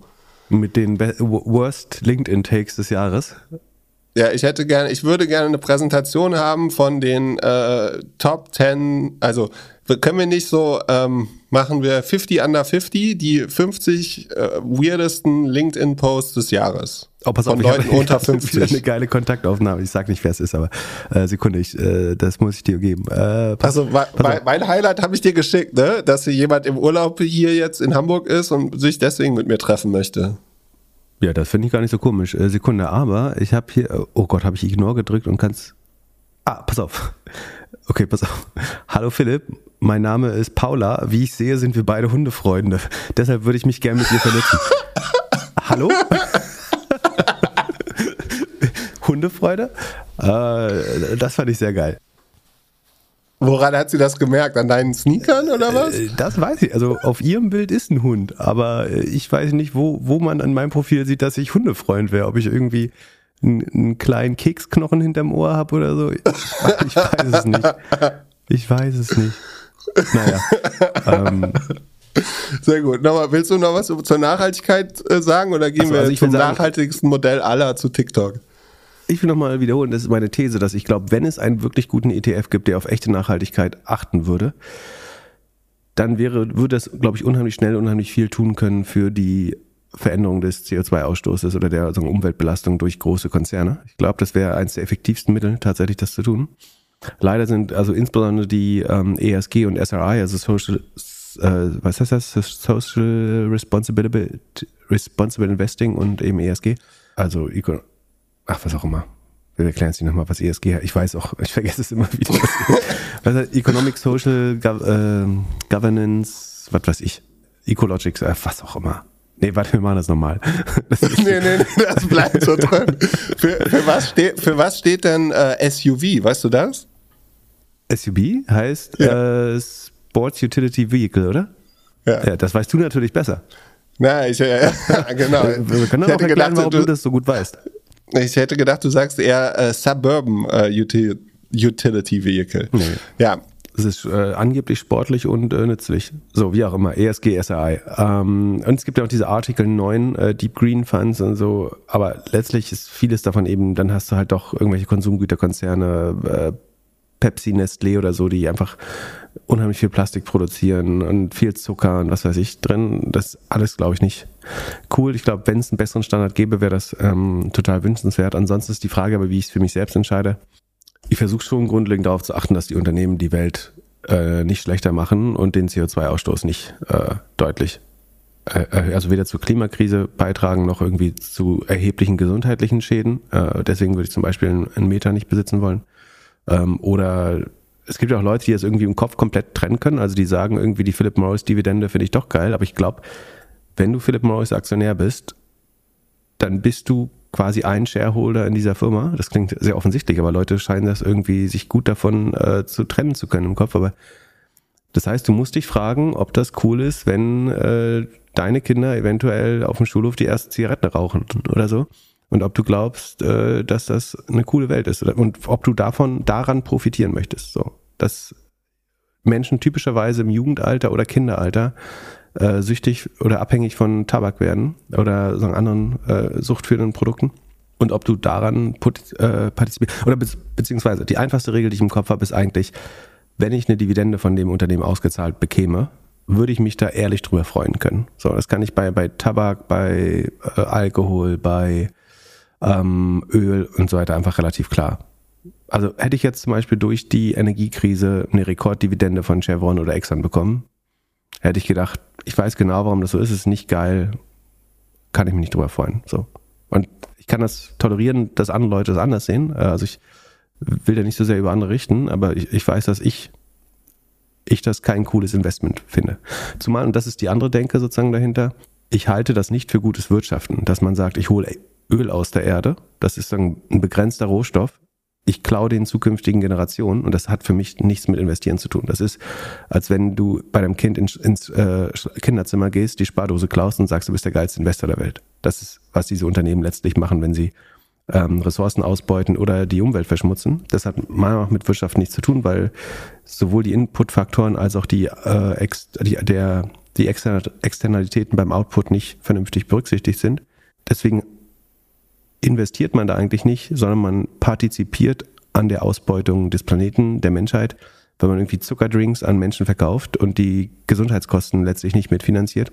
Ich finde es mal spannend, bei, bei äh, Scott Galloway sagt ja immer, dass die USA das schlechteste Gesundheitssystem haben, weil man 16 oder 19 Prozent oder was das ist, des äh, GDPs für Gesundheit ausgibt. Ich glaube, das liegt eben nicht nur daran, dass es so ineffizient ist, liegt auch daran, dass es das krankste Volk der Welt ist einfach und sagen mit der höchsten Fettleibigkeit und äh, Herz-Kreislauf-Erkrankungen und so weiter. Das ist mindestens die Hälfte der Wahrheit. Und wenn du Coca-Cola-Aktionär bist oder Nestlé oder was weiß ich, dann verdienst du Geld damit, Leute fett, fett zu machen, äh, herzkrank, ähm, zuckerkrank. Und dann musst du dir logischerweise eigentlich noch Ida Lilly und Pfizer dazu kaufen. Ähm, dann hast du Full-Circle-Kapitalismus, in dem du äh, die Leute krank machst und äh, auf beiden Wegen mit ihnen verdienst. Und ich versuche dann so, prinzipiell glaube ich, dass bei Softwareunternehmen eher niedrig ist. Nicht, dass nicht auch die Probleme hätten. Also zum Beispiel Streaming ist relativ umweltschädlich, muss man sagen. Es sei denn, man schafft es irgendwann mit grünem Strom zu machen, dann ist es ein deutlich kleineres Problem. Ich meine, CD-Hüllen pressen ist auch nicht viel schlauer, muss man auch dazu sagen. Ähm, ich kann mal gucken in mein Depot hier, was ich äh, Block sehe ich kein konkretes Problem. Cloudflare, CrowdStrike. Block? Wieso Block? Also doch äh, Bitcoin, mega Problem. Ja, die Bitcoin-Komponente ist relativ klein. Würde ich, aber ist berechtigte Kritik. Äh, ist nicht perfekt. Ich, ich, ich, glaube, bei jedem Investment findest du irgendwas und man sollte eher an seinem Leben ein bisschen versuchen zu drehen. Datadog? Nee, nein, das, nein. Ich, ich glaube, wie du dein Geld, also ich akzeptiere deine Meinung, äh, aber würde gerne hinzufügen, äh, das Nein kam ein bisschen äh, belehrerisch rüber. Dein Handeln äh, ist natürlich äh, unheimlich wichtig und dein Konsum Aber wie du dein Geld anlegst auch, weil am Ende steuert das, wie Firmen sich verhalten, wie ihre Shareholder. Also wenn das von Shareholdern geächtet wird, siehe Meta oder so, dann müssen irgendwann Unternehmen ihre, ihre Governance anpassen normalerweise. Aber, aber Meta guck doch mal. Also, du machst dich ja immer lustig über meinen, meinen gebrauchten SUV. So. Der, der steht die ganze Zeit nur rum und wird genutzt, um aus der Stadt rauszufahren. soll, das passiert das sehr Argument für den SUV, Nein, dass du es nicht, das dass du es rumstehen lässt? Nein, das pa- passiert sehr wenig, so, aber was wäre denn jetzt besser? Ich, äh, also ich investiere in einen grünen Fonds oder in irgendwas, aber fahre jeden Tag mit dem Ding zur Arbeit? Oder es steht die ganze Zeit rum, ich fahre in der Stadt nur Das Beste Fahrrad. wäre, du verkaufst es. Und dann muss nicht ein anderer sich jemand, nicht, nicht jemand anderes sich ein neues Auto kaufen dafür. Gut, ich habe es ja schon gebraucht. Und egal ob, ob elektrisches Auto oder Verbrenner, jedes neue Auto ist schlecht für die Umwelt. Jedes, neue, da- jedes äh, zusätzliche äh, Auto ist schlecht für die Umwelt. Da, da, bin, da bin ich voll bei dir. Aber mein, die, meine Lebensqualität wäre ohne Auto schlechter, deswegen habe ich ein Auto, weil ich es mir leisten kann. So. Aber ich versuche es so wenig wie möglich zu nutzen. Und ich nutze es, weil ich es brauche, um hin, Sachen irgendwo Hab hin ein Auto und versuchst so wenig wie möglich zu nutzen. Nee. Wieso? Aber es ist doch, also, du hattest auch ein Auto und hast es wenig genutzt. Ja, und deswegen habe ich es verkauft, als, als, als mir das bewusst geworden ist. So. Ich lerne halt auch dazu. Ja. Ich glaube, dass du dein Auto auch irgendwann verkaufen wirst. Ich hatte auch lange Zeit kein Auto, aber irgendwann ändern sich Dann halt. bist du reich geworden, habe ich gerade rausgehört. nee, nee, nee, nee, nee. Das, irgendwann ändern sich halt die, die Gegebenheiten so. Manchmal braucht man eins, manchmal braucht man keins. Okay, jetzt, aber ja. pass auf, es gibt, äh, wir sind ja der Innovationspodcast. Und zwar wurde vor, ich glaube, so rund 120 Jahren die ersten Leihwagen erfahren, äh, erfunden. Und das ist so ein Modell, wo man sich, qua- du bist ja so ein Sharing-Typ, Why Own It, Ja, war mal eine Firma, ja. die du gegründet hast. Ja. Und man kann so dieses abstruse Konzept von Dinge nicht besitzen, sondern leihen, wenn man sie braucht, Genau. kann man sogar auf Autos anwenden. Genau. Und damit Für dieses Argument, Idee. ich benutze das so wenig wie möglich. So, Super, su, super Argument. ja, probier das super mal. Argument. Probier das mal. Genau, also ich ähm, Das würde Ding ist, sagen. dein Auto kostet dich all in wahrscheinlich, ich würde schätzen, zwischen 500 und 600 Euro im Monat. Wenn du, wenn du Zeit, Werkstatt, Versicherung, Benzin und so weiter mit einrechnest, dafür kannst du wahrscheinlich, je nach deinen Ansprüchen, vier, fünf Tage einen ähnlichen Wagen über einen Sharing-Anbieter Ja. leihen. Und Aber ich ich verstehe aber ich auch- nutze ich das Auto nicht. Ich optimiere mein Leben auf Zeit. Der ste- stehen auf der Straße, kannst du abholen Ja, bei Genau. einem der Anbieter. genau. Und äh, aber du brauchst ja, wenn du nicht alleine in einem Auto fährst, brauchst du ja vielleicht noch mal das eine oder andere Gimmick und das gibt's halt einfach nicht. Ich habe hab es ja auch gemacht. Ich habe als ich nach Berlin gezogen bin, das erste, was ich gemacht habe, ist mein Auto verkauft. So, du kannst halt, aber in gewissen Warum hast du Lebenszyklen. vorher ein Auto? Ist egal. Bitte? Ja, weil ich auf dem Land gelebt habe. Achso, okay, das, das muss auch mal dazu sagen. äh, Es gibt natürlich Menschen, für die es einfach nicht funktioniert. Äh, Das ist uns durchaus bewusst. So, wenn ich irgendwie in einem Genau. Dorf wohne oder auf dem, auf dem Land, da ist es natürlich für einige Leute einfach unmöglich, ihren Beruf auszuüben oder am Leben teilzunehmen ohne Auto. Das ist schon auch klar. Gut, aber ich muss jetzt gleich mit dem Auto auf den Golfplatz, deswegen wir müssen zum Ende kommen. Okay. ähm, äh, ich wollte nur sagen, ich glaube, es ist schon auch wichtig, äh, was du mit deinem Geld machst und äh, das bestimmt auch, wie die Wirtschaft funktioniert, ebenso wie mit dem Konsum. Und wenn man es nicht machen möchte, dann ist es halt so. Aber wenn das viele Leute machen, dann kann sich die Welt auch ganz schön schnell ändern. Aber man hat ja gesehen, also sie, sie tut das ja graduell. Eigentlich, wenn du überlegst, was in den letzten zehn Jahren äh, passiert ist, dass Firmen zumindest sehr stark merken, sie müssen eine Strategie dafür haben. Im Moment ist es noch oft eine Pseudostrategie, muss man auch dazu sagen. Aber ich glaube, es äh, wird auf unwahrscheinlich, dass es weniger wird. Glaub ich. Ja, aber es ist alles. Laberababa. Also wir reden alle darüber. Der eine soll kein Auto fahren, der andere soll kein Fleisch essen. So, wir machen trotzdem alles noch. So, es gibt wenig, wenig Sachen, die wirklich, wirklich verändert werden. Ja, ich bin Sowohl auch im kein privaten. Radikaler oder Extremist. So, ich, ich kann, du kannst ja zum Beispiel weniger Fleisch essen, so wie ich. Ich esse schon noch Fleisch, Ja, oder mir ist auch genau. bewusst, dass es nicht perfekt ist, aber äh, ich esse weniger Fleisch zum Beispiel. Wie, wie sah es auf der Karte aus bei der Weihnachtsfeier von Doppelgänger? Das, oder, oder, oder um es mit nach deiner Logik zu sagen, ich schlachte die Rinder, aber ich esse sie nicht mehr. Das ist ja so wie du, du hast ein Auto, aber du fährst es nur ganz wenig. Also ich bring, bring, bring immer ein Rind um. Also ich fütter das erst äh, so mit viel, viel Essen, mit dem man sonst auch Menschen hätte füttern können. Ähm, dann schlachte ich es auch, aber, aber ich, esse es, ich esse es dann immer nicht mehr. Ich esse nur noch die Hälfte. Ich esse nur noch das äh, Filet. nein, nein, nein, Rest nein, nein, ich. Ich habe ein geschlachtetes Ferkel gekauft und esse es nicht. So, Ja, ich also. schlachte natürlich nicht selber. Äh, das Ja, will ich ja nicht übers Herz bringen. So eine liebe So, Kuh. lass uns, lass uns Hunde, als, als LinkedIn-Hundefreund kann ich eh keinem Tier was für das zu Leide tun. Lass uns über TikTok reden, da haben wir wenigstens eine Meinung. Was haben die schon wieder angestellt? Ähm, äh, TikTok hat sich, äh, oh Wunder, herausgestellt, dass die Muttercompany von TikTok, ähm, ByteDance, oder Angestellte der äh, Muttercompany ByteDance verschiedene US-Journalisten und ihre Familien äh, getrackt haben, also deren Aufenthaltsorte über die TikTok-App bestimmt haben. Das ist, was jetzt herausgekommen ist.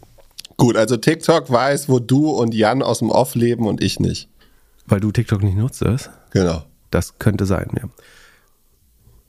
Ich, ich würde da mal wüst unterstellen, dass das sicherlich kein isolierter Einzelfall ist. Also, dass nur diese US-Journalisten äh, irgendwie verfolgt wurden äh, durch ByteDance-Mitarbeiter, ist höchstwahrscheinlich nicht die ganze Geschichte. Also es naheliegend zumindest zu vermuten oder äh, aufmerksam zu sein, ob nicht auch Politiker, andere Journalisten in anderen Ländern ähm, oder wer auch immer da verfolgt worden ist. Äh, ich halte es für unheimlich unschlau, das zu machen natürlich von, von ByteDance, weil das also besser kannst du Staaten nicht die Rechtfertigung geben, TikTok komplett zu verbieten, weil es quasi ähm, ausländische Spionage ist letztlich. So, wenn du es einmal, also Journalisten finde ich schon problematisch, wenn machst du es mit einem Politiker oder gar Regierungsmitglied, hast du äh, ein Riesen oder mit dessen deren Familie. Das ist ja auch das Ding. Du musst ja nicht mal den Aufenthaltsort kannst du eventuell auch über die Familie tracken. Von daher ist das sicher nicht, nicht schlau von, von TikTok, das zu machen. Ich frage mich, ob da der Informationsgewinn wirklich wichtiger ist als das Risiko, dass sowas eben rauskommt. Nicht so schlau. Apropos nicht so schlau, ähm, wo wir gerade von guten, guten Überleitungen reden. Wir reden heute wenig über Elon, äh, damit nehme ich mir das äh, Recht raus, etwas über den deutschen Elon Musk äh, zu sprechen, aber auch nur minimal. Eigentlich oder wollen wir es auch weglassen? Ist die, die versöhnliche Weihnachtsepisode zu machen? Ja, wir lassen es weg. Ich habe munkeln gehört, dass es vielleicht eine Show bei OMR gibt, ihr beide, auf der Bühne. Das, also wie gesagt, ich bin immer offen für Gespräche, aber ich halte es trotzdem für unwahrscheinlich. Aber du, was du mir schon erklären kannst, ist, wie Palantir dieses Jahr performt hat. Palantir ist year to date, also ist bei 6, ne? 6,32, sehr schön. Ähm, year to date minus 66, zwei Drittel verloren. Äh, aber okay, die, die waren ja mal auf 35. Also, äh, ja. Mal angenommen, ich hätte einen Fonds. Könnte ich jetzt irgendwie zeigen, dass ich mit Palantir dieses Jahr Gewinn gemacht habe? Äh, ja, wenn du geschortet hast. Ah, okay. Ähm, aber es gibt ein aktuelles Interview bei Kapital mit Frank Thelen ich würde auf drei Sachen gerne hin. Also A, eine Richtigstellung, da wurde ursprünglich geschrieben, ich hätte Frank Thelen als Speichellecker bezeichnet. So, dem widerspreche ich äh, erheblich und entschieden. Äh, tatsächlich habe ich natürlich Stiefellecker gesagt. Und auch das ist aus dem Zusammenhang gegriffen. In dem Zusammenhang, also ich habe das auf Twitter quasi, oder beziehungsweise ich würde davon absehen, jemanden so zu beleidigen, äh, also insbesondere Speichellecker, sagen, worum es da geht und der Kontext wird da gleich, oder wurde da anfangs leider nicht komplett klar, ist, dass ich als Frank Thelen Elon Musk, das Ausbuhen von Elon Musk geleugnet hat, gegenüber jemandem, der sich, der ein Augenzeuge dieses Outbuhen war, meinte ich, ähm, ich würde mir für nächstes Jahr äh, einen so loyalen und naiven Stiefellecker wie Frank, wie, äh, wünschen, wie Frank Thelen es für Elon Musk ist. Und das war das Statement. Jetzt hätte man das natürlich nicht so ähm, polarisierend schreiben müssen. Ach, du bist ja so, so, tatsächlich halt. in dem Interview drin. Ja, das war nicht das Ziel, da jetzt mit reinzukommen, zum einen nicht mit dem falschen Begriff. Aber darum geht's doch gar nicht, das wollte ich nur richtig stellen. Das der Kontext da, glaube ich, wichtig. Oder viel schlimmer ist, dass sie als Finfluencer bezeichnet wird. Äh, da ist jetzt Christian Scherz dran, das zu klären, dass das gelöscht werden muss. Ähm, ähm, aber also das Einzige, warum man das doch erwähnen muss, was ich wirklich schade finde, also Frank Thelen scheint so ein bisschen den Geläuterten zu geben und das ein schweres Jahr war ähm, für den Fonds und er auch viel gelernt hat und so weiter. Aber was ich wirklich traurig finde, ist, dass er, er wird hier gefragt, dass sozusagen sein Ursprungsziel war ja in vier bis acht Jahren eine Verdreifachung des Fonds zu erreichen, ähm, was dadurch, dass er jetzt ungefähr um die Hälfte zurückgesetzt ist, ähm, ich glaube, das ist auch auf All-Time-Low, Sekunde, äh, müssen wir gucken. Ich glaube, so bei knapp unter 12 war es zuletzt, wo ich geschaut habe. Oh, 11,45, das ist auf jeden Fall All-Time-Low. Ja, ich habe okay, bei 13 also oder so gekauft. Ausgabe 25, Höhepunkt, ich glaube so um die 30. Äh, Entschuldigung. Ja doch. Sekunde, wo ist hier die, wie funktioniert hier diese App? Also Höhepunkt war 28, Ausgabe 25, jetzt ist auf 11,45. Ähm, das müssten so rund minus 56 Prozent sein. Wie auch immer, auf jeden Fall heißt diese Aussage, nachdem man das vorher mit 15% Wachstum geschafft hätte über die Zeit, ähm, bräuchte man inzwischen 27% über die nächsten äh, sieben Jahre, wenn man jetzt die längere Frist fairerweise wählt. Und dann wird er gefragt, ob er das für realistisch hält. Und dann sagt er einerseits, diese, Aus diese Aussage habe ich zunächst einmal für mich persönlich getroffen. Ähm, und das ist immer meine persönliche Erwartung. Hey, hier ein Tipp, wenn das für dich persönlich nur relevant ist, dann behalt's für dich und sagst dir vom Spiegel morgens im Bad. Aber wenn du damit rausgehst in die Presse, dann ist das nicht mehr deine persönliche, dann kann es immer noch deine persönliche Meinung sein, aber du hast offenbar damit Erwartung geweckt. So, und das jetzt sagen, das ist hier nur meine persönliche Meinung, dann pack sie halt nicht raus. So, dann ist es natürlich, dient das dazu, den Fonds zu promoten. Und dann, also wiederholt er letztlich das und sagt, er glaubt schon, dass die also er sagt jetzt natürlich nicht, ja, wir glauben, dass 27 Prozent jährlich zulegt, aber, aber wir gehen mal davon aus, dass sie so niedrig bleiben, dann wachsen die meisten Unternehmen, also er glaubt, dass selbst wenn die Zinsen nicht mehr so günstig seien wie früher, selbst dann geht er davon aus, dass die, Unter die meisten Unternehmen wahrscheinlich trotzdem um 30 Prozent äh, wachsen rein vom Umsatz her. Bei Tesla erwartet er 50 Prozent, äh, bei Soitec 25, bei Palantir mindestens 30 Prozent. So, und da muss man jetzt sagen, Palantir wächst gerade nur noch mit 22 und ich frage mich, wo soll sich das denn wieder beschleunigen? Bei dem Government-Business, was stagniert, bei dem Private-Business, was nur mit Specs aufgeblasen war, wo Palantir sich letztlich der Umsatz hinzugekauft wird. Also im Gegenteil, da wird noch mehr Umsatz wegbrechen, weil die Specs jetzt pleite gehen und niemals den Umsatz machen werden, weil Palantir, um das jetzt wieder in die Welt zu packen, halt auch halte ich für unseriös. Zu Tesla gibt's von Sean Pesh einen guten Beitrag auf, auf, auf LinkedIn. Tesla hat jetzt 7500 Euro Rabatt oder Discount gemacht auf die Autos. Das ist die Hälfte der Grossmarge, die weggeht. Das wird nicht dafür sorgen, dass es bessere Tesla-Ergebnisse gibt nächstes Jahr. So, Elon Musk hat 23 Millionen Tesla-Aktien verkauft dieses Jahr, während äh, die ganzen äh, Indexfonds und automatischen Fonds, wie soll man sagen, die Fonds, die den Index abbilden und MSCI World und so weiter quasi das Tesla nachkaufen müssen. Äh, also effektiv lädt er seine Aktien an die ähm, an die Retail-Anleger äh, ab. Deswegen finde ich es äh, wirklich kompliziert, ehrlich gesagt, dass er weiter mit, also dass er weiter den Firmen höhere Wachstumsziele gibt, als realistisch sind oder als die Firmen sich selber geben. Das halte ich für schlechten Stil. Und auch so zu tun, als wäre das jetzt nur sein eigenes, äh, seine eigene Vorstellung von Wachstum gewesen, was er dem Fonds damals zugetraut hat wie auch immer, äh, kann man bei Kapital nachlesen. Äh, ja, ich, ich finde, der, der, der Beef zwischen den beiden Finfluencern sollte nächstes Jahr aufhören. Das Rap-Game ist durchgespielt. Ich, ich, ja, ich bestehe nicht darauf, weiter Beef äh, mit dem Sam. Aber es wäre schön, wenn man Besserung und Einsicht, also was ja helfen würde, so ein bisschen Besserung und Einsicht zu zeigen, oder? Das würde es ja, ja. Letztendlich existieren ähnliche Gründe, die ausschlaggebend dafür waren, weiterhin naja, wie auch immer. Tesla haben wir gerade äh, schon erwähnt. Ansonsten, das Jahr geht zu Ende. Heute ist die Episode, wo wir uns das wünschen. Ich wünsche mir, dass ihr die kleine Weihnachtsglocke auf Spotify anmacht. Wenn ihr über Spotify hört, rechts oben ist an unserem Podcast ist so eine kleine Glocke. Damit kann man das Weihnachtsspecial anlocken. Ähm, äh, macht die an. Vielleicht erfahrt ihr dadurch auch, wenn neue Episoden von Doppelgänger rauskommen. Schreibt uns, wenn ihr Lust habt. Klöckler möchte die Glocke anmachen. Genau. Die, die beiden Klöckners wollen, äh, Klöckler und Klöckner, Klöckner wollen, dass ihr die Glocke auf Spotify anmacht oder fünf Sterne gebt, eine Bewertung schreibt oder die Sterneanzahl, die ihr für richtig haltet. Das ist mir alles egal. Ist, ist ja, mir alles egal. Auf einmal. du hast jahrelang gebettelt, jetzt werde ich das erste nee. Mal zu Weihnachten fragen, ob wir eine Bewertung bekommen und dann sagst du, ist mir alles egal. Ich wünsche mir zwei Sachen. Also A, falls du noch ein Hoodie haben möchtest, geh mal kurz auf unseren Discord-Server und B wünsche ich mir, teile die Folge einfach mit irgendeinem, irgendeiner und äh, sag, hör mal rein, ich höre gerne Doppelgänger. Ich glaube, es ist viel wichtiger zu optimieren, dass Leute unseren Podcast teilen. Am besten im Verborgenen ja, als aber dafür musst Bewertung. du Content machen und wie wahrscheinlich ist das schon? Na gut, dafür bist du zuständig. Ich mache nur die Vermarktung. Also, in diesem Sinne, frohes Fest, bis bald. Peace. Vertragt euch gut mit eurer Familie und den Lieben. Es, es geht vorbei. Ja. Ist erst nächstes Jahr wieder Weihnachten. Das schafft genau. ihr. Oder, oder hört einfach eine der alten Folgen. Bis dann. Tschüss. Tschüss. Ciao, ciao.